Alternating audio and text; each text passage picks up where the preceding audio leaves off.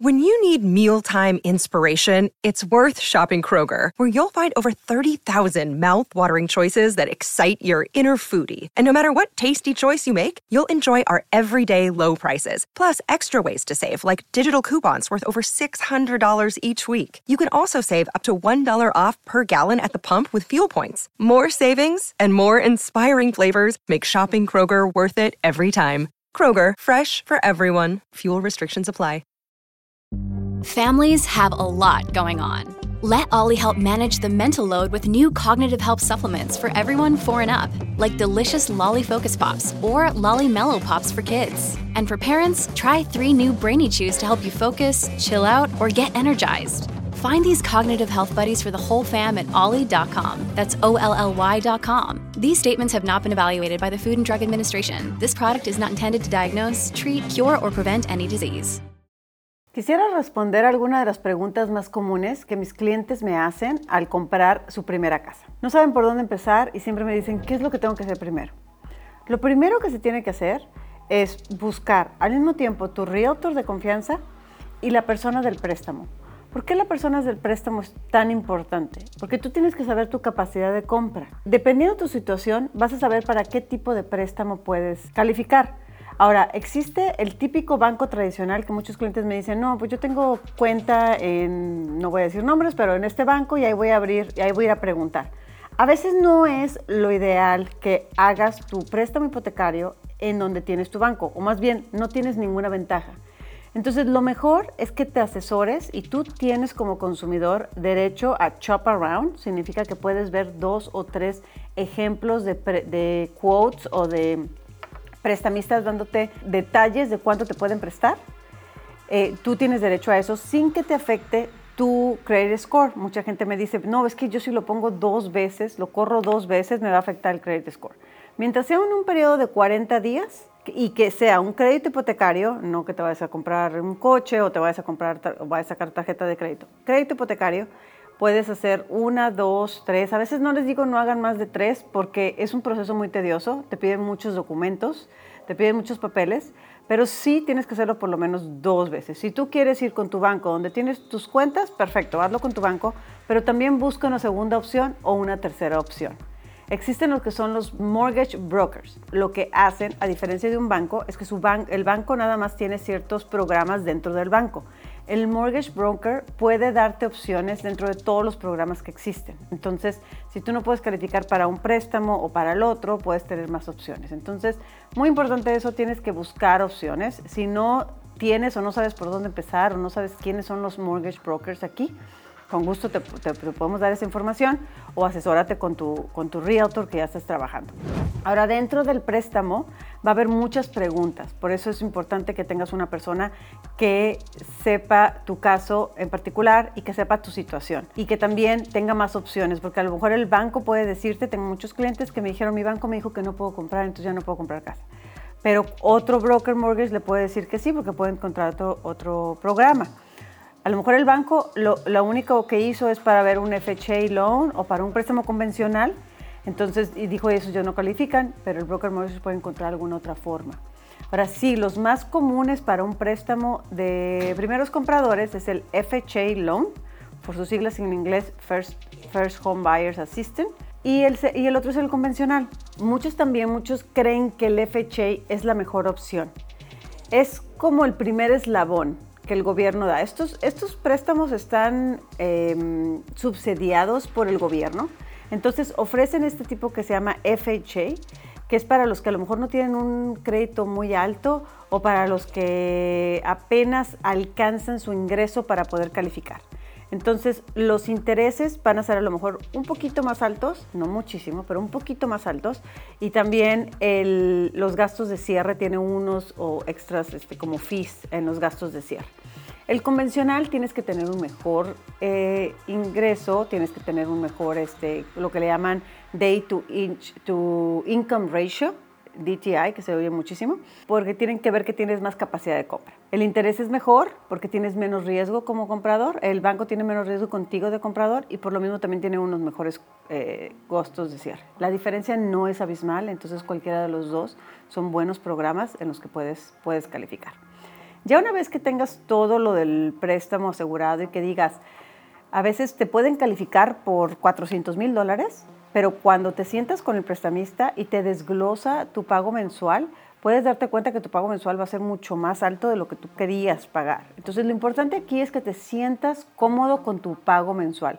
El pago mensual que el, que el prestamista te va a dar es el interés y el capital, que ese no va a cambiar por la duración del préstamo. Lo más común es que te den un préstamo a 30 años, entonces esa parte del interés a capital no va a cambiar. Pero lo que sí va a cambiar es el escrow.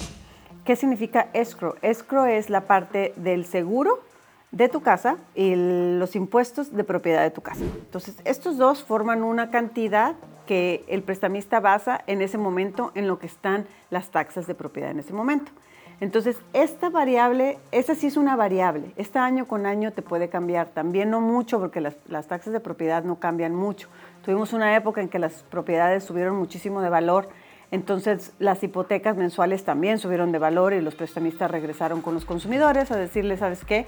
Vamos a tener que subirte un poco tu mensualidad para ajustar y poder pagar a final de año tus impuestos. Pero eso es algo que el préstamo hace el préstamo se quiere encargar de que tú pagues tus taxas a final de año y que tú pagues un seguro por si a tu casa le pasa cualquier cosa, para ellos protegerse, porque ellos su único aval es esa casa. En caso de que tú no pagues, ellos quieren asegurarse que esa casa esté en buenas condiciones, se pueda vender para salir de la, del pago. Una vez que analizas todo lo de tu pago, eh, tu mensualidad, estás conforme, ok, si me gusta esta mensualidad, entonces yo califico para 400 mil dólares. Ahora sí, ahora sí es en qué áreas quieres vivir de la ciudad, si quieres comprar construcción nueva o construcción de reventa, que es construcción que ya ha vivido alguien en esa casa. Esa es una de las preguntas más comunes. ¿Qué me conviene más, construcción nueva o construcción de reventa? Cada caso es diferente porque depende cuáles son tus necesidades. Todos tienen pros y contras. Por ejemplo, te puedo decir, la construcción nueva viene con garantías. Viene, la constructora te da garantías, la constructora te da incentivos por irte a vivir a esa área, a esa comunidad que están construyendo. Entonces, analiza estos incentivos, porque a veces los incentivos también vienen atados al préstamo que vas a hacer con ellos. Ellos te van a, sugerir que utilices a su prestamista y a lo mejor por usar a su prestamista, que es completamente legal, te pueden dar algunos incentivos, te pueden ayudar con gastos de cierre, te pueden ayudar a bajar el interés, dependiendo la situación y el momento del mercado. Em, y luego también vienen las garantías que te quedas con dos años de garantías de todas las cosas, em, de los electrodomésticos o del aire acondicionado. Cada constructora es diferente. Unas tienen de un año, de tres años, de cinco años y de diez años, dependiendo a veces de la fundación o los cimientos de la propiedad, tiene una garantía de diez años. Entonces, esto es algo muy bueno para primeros compradores que a lo mejor nunca han tomado eh, take care of, de una casa, nunca han cuidado una casa, entonces no saben cómo empezar y cómo hacerlo. Esta es una muy buena opción. Tienen que tener cuidado con la construcción nueva porque estas construcciones o estas comunidades son, están siempre como a las afueras de la ciudad. Entonces, por lo mismo que está fuera de la ciudad, no están tan urbanizadas estas áreas. Entonces, va a tardar un poquito más en crecer la plusvalía de esa propiedad. Entonces, una de las preguntas que les hago a mis clientes para definir si es una buena o no opción de nueva construcción, ¿cuánto tiempo vas a vivir en ella? Si son menos de cinco años, no te conviene construcción nueva, porque, porque a la hora que vas a vender, vas a estar compitiendo con el mismo constructor que seguramente no ha terminado de construir en esa área. Entonces, no te conviene si es en menos de cinco años. Si es por más de cinco años, tal vez construcción nueva es algo muy bueno. Ahora, este mismo detalle con construcción de reventa, la reventa a lo mejor puedes encontrar algo más cerca, dentro de la ciudad. Entonces, siempre les digo a mis clientes que se imaginen el mercado y la plusvalía como si fuera un ripple effect. Ya saben, cuando avientan una piedra al lago y salen como estos aros alrededor de la piedra.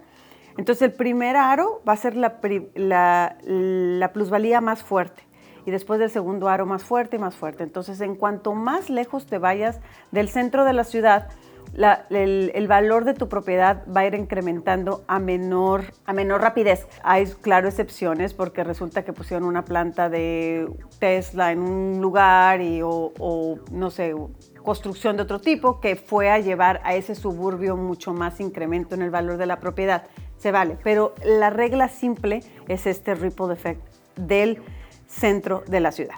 Estas son más o menos las preguntas que te puedes hacer. Otra cosa que tienen construcciones nuevas y por lo mismo que están en las áreas un poco no tan urbanizadas, es que el gobierno da unos tipos de programas, eh, un tipo en eh, particular que se llama USDA, que ofrece hasta no pago de enganche. Porque, por lo mismo, porque quieren que haya desarrollo en estas áreas, entonces están incentivando a los compradores a que compren en esa área. Eh, hay muchas comunidades que tienen muchas limitaciones en cuanto que si es para, es para invertir y para rentar, no te van a dejar comprar en esa comunidad, porque ellos quieren que la comunidad sea de gente que vive ahí y que sean dueños de casas, no quieren tener a tanto inversionista para que no haya tanta casa de renta. Cada área cada builder, cada constructor tiene sus propias reglas. Hay una persona que es el sales rep de la constructora que te va a ayudar durante el proceso, pero siempre, siempre, siempre ten un realtor de tu lado. Eh, normalmente, casi todos los casos, la constructora paga el fee de tu realtor. Another day is here and you're ready for it. What to wear? Check. Breakfast, lunch and dinner? Check. Planning for what's next and how to save for it? That's where Bank of America can help. For your financial to-dos, Bank of America has experts ready to help get you closer to your goals. Get started at one of our local financial centers or 24-7 in our mobile banking app. Find a location near you at bankofamerica.com slash talk to us. What would you like the power to do? Mobile banking requires downloading the app and is only available for select devices. Message and data rates may apply. Bank of America and a member FDIC. He visto muy pocas excepciones en todos los años que tengo donde la constructora no quiere pagar el fee, pero te conviene 100% porque ese sales rep, aunque trabaja para la constructora, él siempre va a tener en mente a la constructora primero, no a ti como comprador. Entonces tú debes de tener a tu representante que te ayude en el proceso y que te diga qué es normal y qué no es normal dentro del proceso. Hay muchas em, compañías constructoras nuevas que piden un escro, significa un depósito muy alto del, no sé, el 10, el 20%. Hay otras que te van a pedir ok, me das el 10%, pero también voy a querer que me des el total de los upgrades, que si pediste que tuviera, no sé, unas ventanas diferentes o pediste un, piso diferente, entonces te piden este extra dentro de, de tu depósito. Cada caso es diferente, pero nosotros que somos realtors y queremos eso todos los días, podemos decirte, ah, no, si eso sí es normal, ah, no, si esa compañía sí es lo que pide, o no, te están viendo la cara, o no te dejes aquí, aquí sí puedes negociar, aquí no puedes negociar. De igual forma, en una, en una compra de una reventa.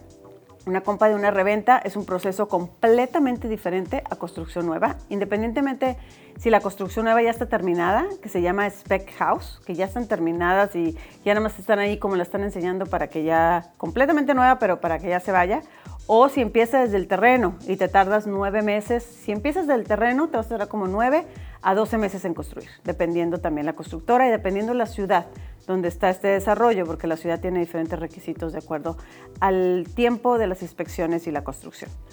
En cuanto a la compra de reventa, ahí eh, es un proceso completamente diferente. Vas a ver las casas que te gustan, vas a ir a cuál te gusta, vas a poner una oferta en una. Si la ganas, vas a tener ciertos pasos que nosotros nos gusta hacer una orientación cuando ya sabemos mm, que, el cliente quiere trabajar con nosotros, nos sentamos, hacemos una orientación y le explicamos paso a paso, después de que hayan decidido cuál de las dos quieren hacer, paso a paso qué sigue, para que tengan las expectativas bien claras de lo que sigue. En reventa, una vez que tienes el contrato, tú tienes que hacer dos cheques, que es el de la, le llaman option period check y el escrow check. El primero es para tú hacer una inspección. Es muy importante si vas a comprar una casa de reventa o incluso nueva, que hagas una inspección con, un inspector que, que va, tiene, normalmente pides unos 5 o 7 días para que tú hagas tu inspección, puedas ver cualquier cosa que esté mal con la casa y después de ver lo que esté mal con la casa, entonces, o si está algo mal, normalmente les digo a mis clientes, fíjense en cosas grandes, importantes, el boiler, el aire acondicionado, em, el techo o los cimientos. Si ves que es demasiado, si en la inspección porque a veces, por ejemplo, el centro de, Texas se caracteriza mucho por tener diferentes tipos de suelo y a veces los diferentes tipos de suelo son muy duros para la casa y hay muchos cracks, hay muchas líneas que parece que la casa está cayendo y no necesariamente es el caso. Entonces es importante una inspección para poder saber de un profesional si tiene o no problemas de estos cuatro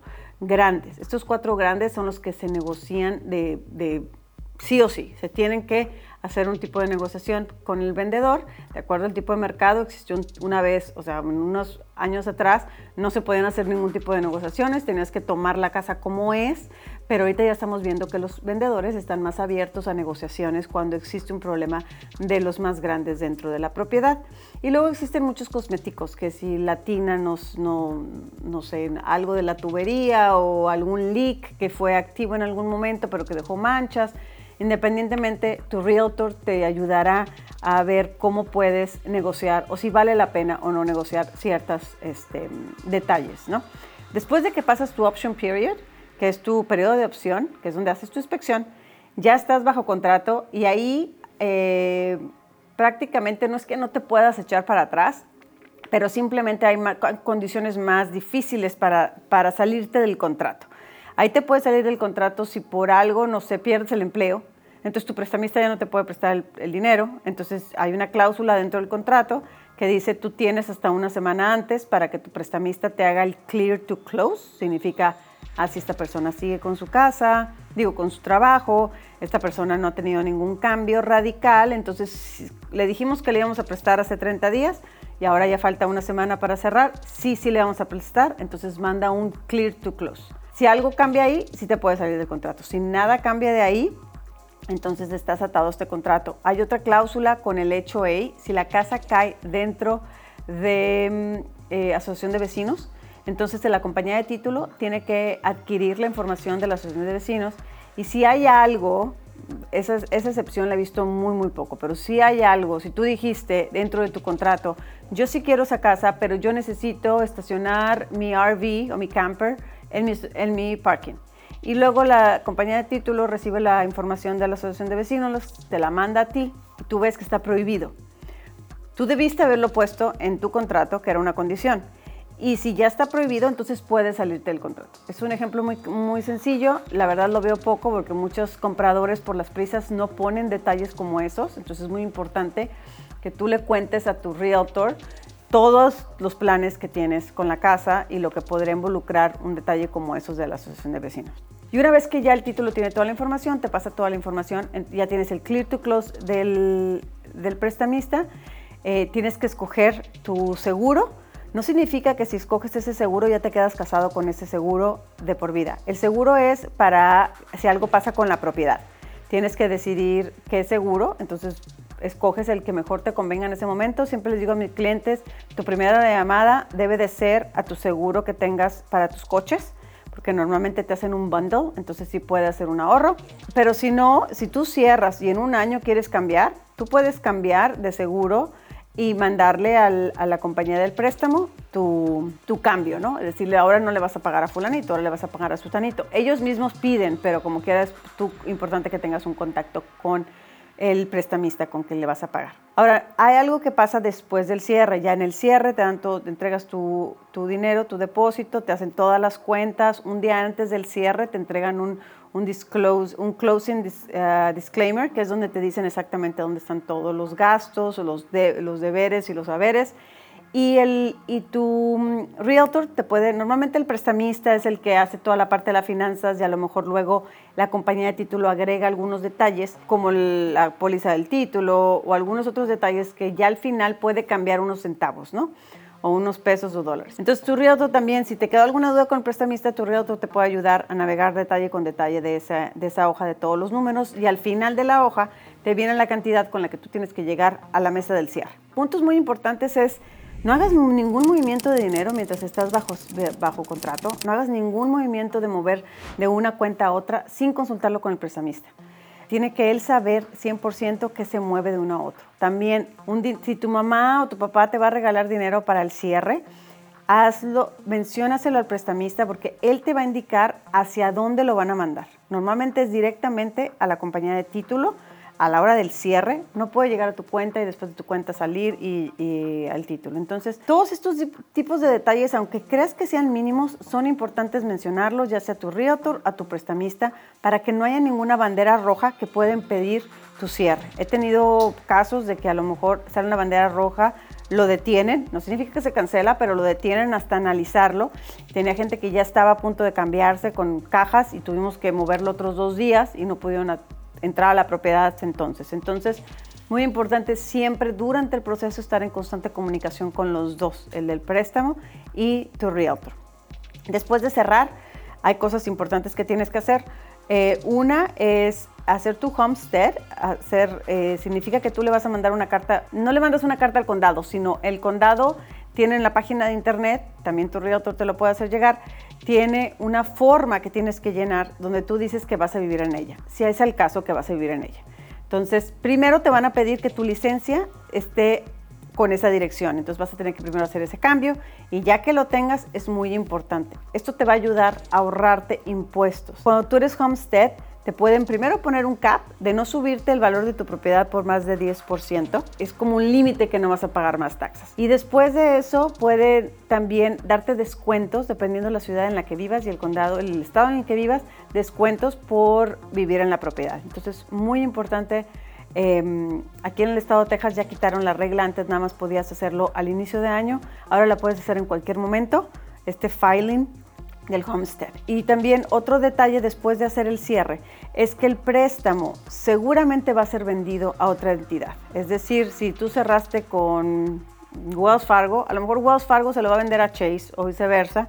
Es importante que los primeros pagos no los pongas todavía automatizados porque seguramente vas a terminar con otra compañía. Entonces, el primero o segundo pago hazlos manualmente y luego ya ves si se vende a alguien más, ya lo pones automatizado. Esto de vender los préstamos es algo muy común. A veces te va a llegar una carta, nada más hay, que tener cuidado con los scams. Te va a llegar una carta donde te van a decir, eh, cambiamos tu préstamo, ahora es esta compañía. Entonces, antes tú de poner cualquier otro pago a alguien diferente, tienes que confirmarlo, hablar por teléfono a tu compañía vieja, asegurarte que la información es correcta entonces ya hablas a la compañía nueva y ya estableces todo para que tu cambio cambie. No son muchos los cambios que se hacen después del primero, pero el primero es casi seguro y normalmente sucede dentro de los tres o seis primeros meses. Esto es más o menos respuestas a varias preguntas que me han hecho los primeros compradores. Si tú tienes más preguntas en particular, con gusto te ayudamos nos puedes mandar tu información y, eh, o, nos, podemos tener una junta contigo. Nos puedes consultar a toda nuestra información que tenemos aquí abajo en la descripción y con gusto te ayudamos. Yo soy Gaby Proctor y esto es Real Estate Talks. Hello, it is Ryan, and we could all use an extra bright spot in our day, couldn't we? Just to make up for things like sitting in traffic, doing the dishes, counting your steps, you know, all the mundane stuff. That is why I'm such a big fan of Chumba Casino. Chumba Casino has all your favorite social casino style games that you can play for free anytime, anywhere with daily bonuses. That should brighten your day a little. Actually, a lot. So sign up now at chumbacasino.com. That's ChumbaCasino.com. No purchase necessary. VGW. Void were prohibited by law. See terms and conditions. 18 plus.